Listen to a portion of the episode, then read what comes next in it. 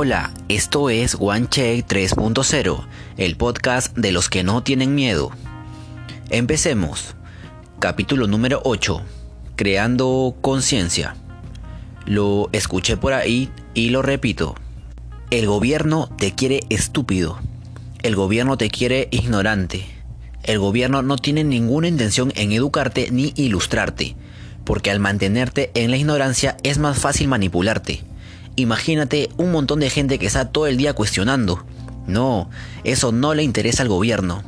Entonces, en el momento en que aceptamos que el gobierno nos quiere ignorantes y nos quiere tontos, es como un poco incongruente seguir esperando que el que me quiere tonto me eduque. Con lo cual, tienes dos opciones. O te cruzas los dedos y esperas un milagro a que eso cambie, o pones la educación en tus manos.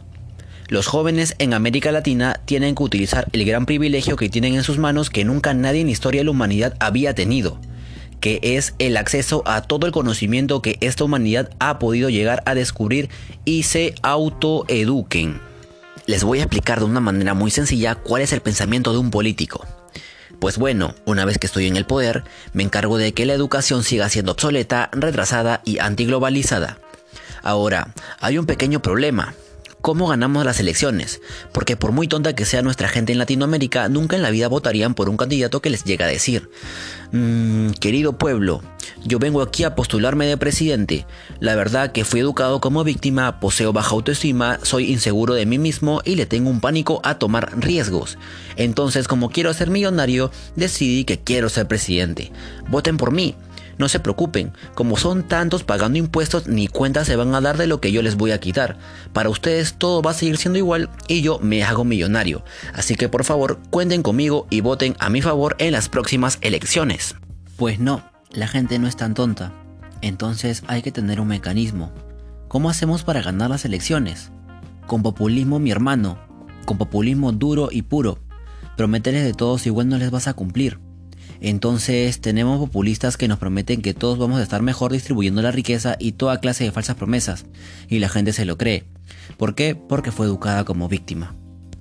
Necesitamos una educación de empoderamiento, una educación que incluya ciencias, racionalidad, que le enseñen a los niños de biología, de evolución, de cómo funciona la realidad, que les enseñe a pensar en este mundo bajo la realidad que tiene para crear soluciones, que les dé autoestima, que les enseñe que valen, que les enseñe individualidad, porque una educación de empoderamiento logra individuos con alta autoestima, que se aprecian a sí mismos, que no sienten que vinieron al mundo a sufrir, sino que ellos son los dueños y constructores de su propio destino, y eso provoca seguridad en sí mismos, con lo cual, si la sociedad va por sí podemos, el individuo cuestionará, y lo pensará dos veces, y aunque la sociedad se vuelva nazi, él lo va a pensar dos veces.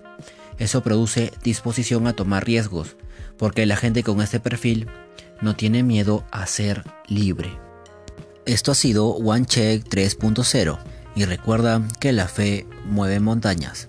Hasta otra oportunidad.